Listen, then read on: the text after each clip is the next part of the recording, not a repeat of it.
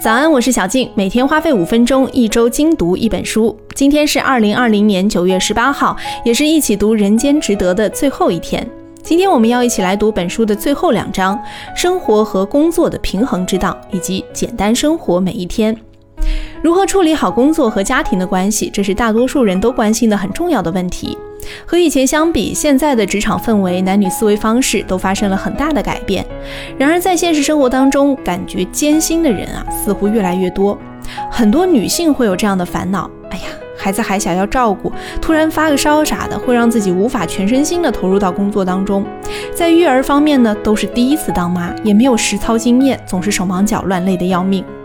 恒子奶奶的方法是给自己制定一条界限，确定超过这条线就可以了，就会努力进取，以确保成绩不低于这条线。你可以先给自己制定一条六十分的线，然后提升到六十五分的线、七十分的线，一点点进步，一点点努力提升。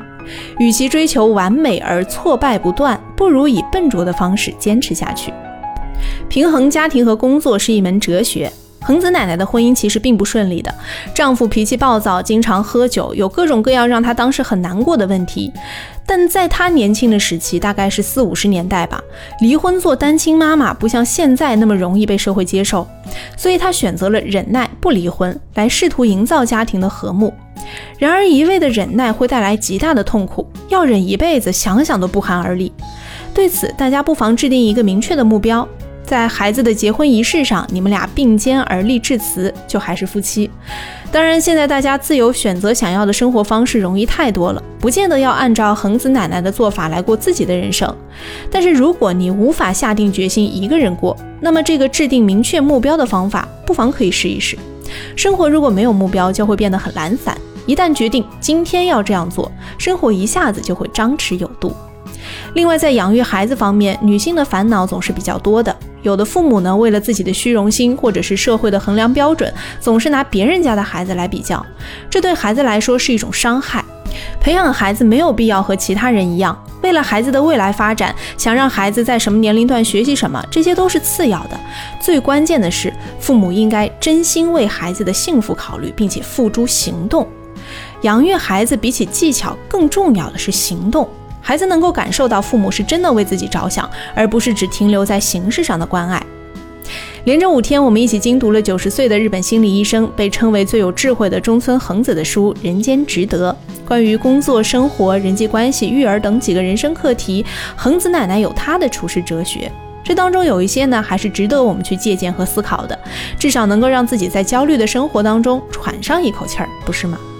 最后呢，我们再来总结和回顾一些中村恒子对简单生活每一天所归纳出的感悟金句：一、遇到困难的时候要想没关系，一定会有办法的；二、他人有他人的人生，自己有自己的人生，界限分明，冲突压力就会减少；三、人际关系的秘密在于距离感，不可逾越的界限一定要保持住；四、孤独不等于寂寞，接受孤独的美妙，生活处处有乐趣。五，事情不会马上有结果，焦虑的时候心里不要七上八下，也不要去思考过去和未来，而是珍惜当下。OK，每天花费五分钟，一周精读一本书。恭喜我们又读完了一本书。下周我们一起来读的这本书是今年八月才上市的一本新书《生活黑客》，我也是前两天才收到。下周我们就一起从另一个更加积极的角度，一起来掌握处理工作生活的另一种方式吧。下周一早上见。Have a nice day。